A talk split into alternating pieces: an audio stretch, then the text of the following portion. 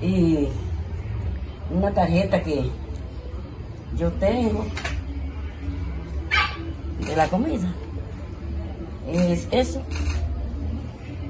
Pero imagínense qué podemos hacer, porque si sube, si uno dice que una cosa, es igual. Quiero decirle que si sube, uno no puede decir nada, porque subió. Entonces lo que tenemos que ser conforme con lo que Dios nos ayude. Porque yo siempre he creído en Dios, tengo confianza en Dios y tengo fe en Dios. Quien habla es Lucila una señora de 67 años que actualmente reside en Pantoja, Santo Domingo Este, junto a su esposo Ramón, sus dos hijos mayores y dos nietas. Lucila relata que cuando sale a buscar los ingredientes del almuerzo con los 200 pesos que dispone para su elaboración, solo les alcanzan para comprar el pollo y sus condimentos para sazonarlo. Dependiendo de lo que vaya a cocinar, necesita hasta 500 pesos. El aumento en los precios de los alimentos significa para ella y su familia mucho, ya que su esposo Ramón, de 68 años, se dedica a la venta de jugos naturales y uno de sus hijos es taxista. Lucila describe que ambos salarios que perciben, que no sobrepasan juntos los 8 mil pesos, no son suficientes para abastecerse de alimentos como quisieran durante todo el mes, pero que hacen rejuegos con una tarjeta del gobierno que tiene unos 1.500 pesos. Eh, vende cosas así en la calle, pero ahora no se está vendiendo esas cosas. Es poca cosa lo que se está haciendo ahora. No sé por qué. Como Lucila, Alaida tiene un escenario similar. Es trabajadora doméstica y percibe un salario de 9 mil pesos con dos hijos a los que tiene que mantener. He tenido uso de conocimiento. Las cosas variaban, subían anual, a cada X meses, pero ahora no, ahora sube todos los días. Todos los días uno va a un colmado, yo encontré una cosa en 50, ya mañana no lleve lo mismo 50 porque te dicen que está a 55. Y tú dices, pero yo ayer lo compré a 50, pero ya hoy subieron. Para su suerte, sus dos hijos son conscientes de todo y cuando debe buscarles desayuno o merienda obedecen a lo que tenga o no tenga encima. Sin embargo, es una situación difícil.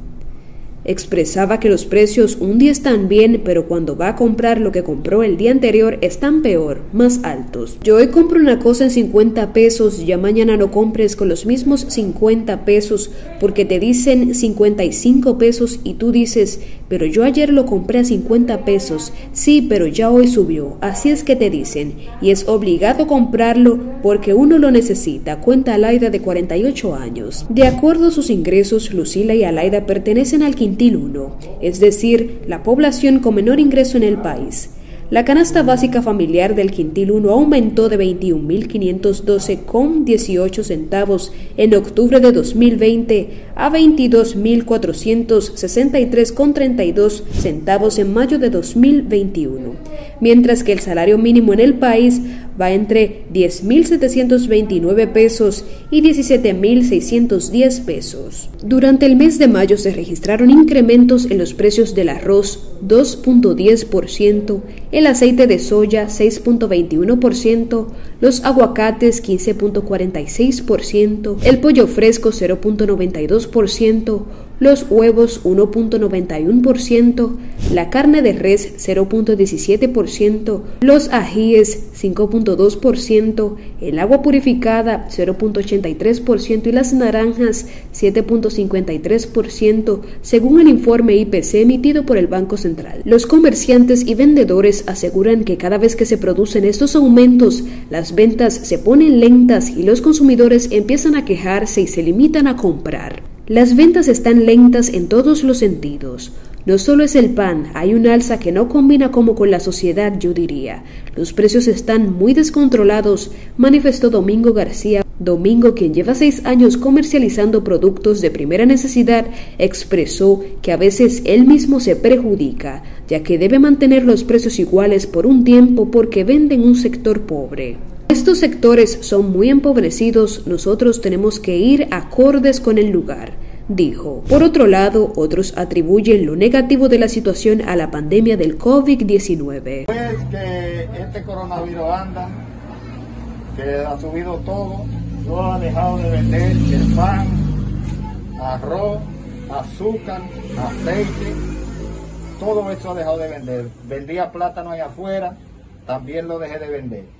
Lo que vendo es refresco, agüita, chuchería. Dejé de vender todo eso. El pollo lo dejé de vender porque lo único que tengo es pena. Lo único, lo único que yo vendo más barato es la sal.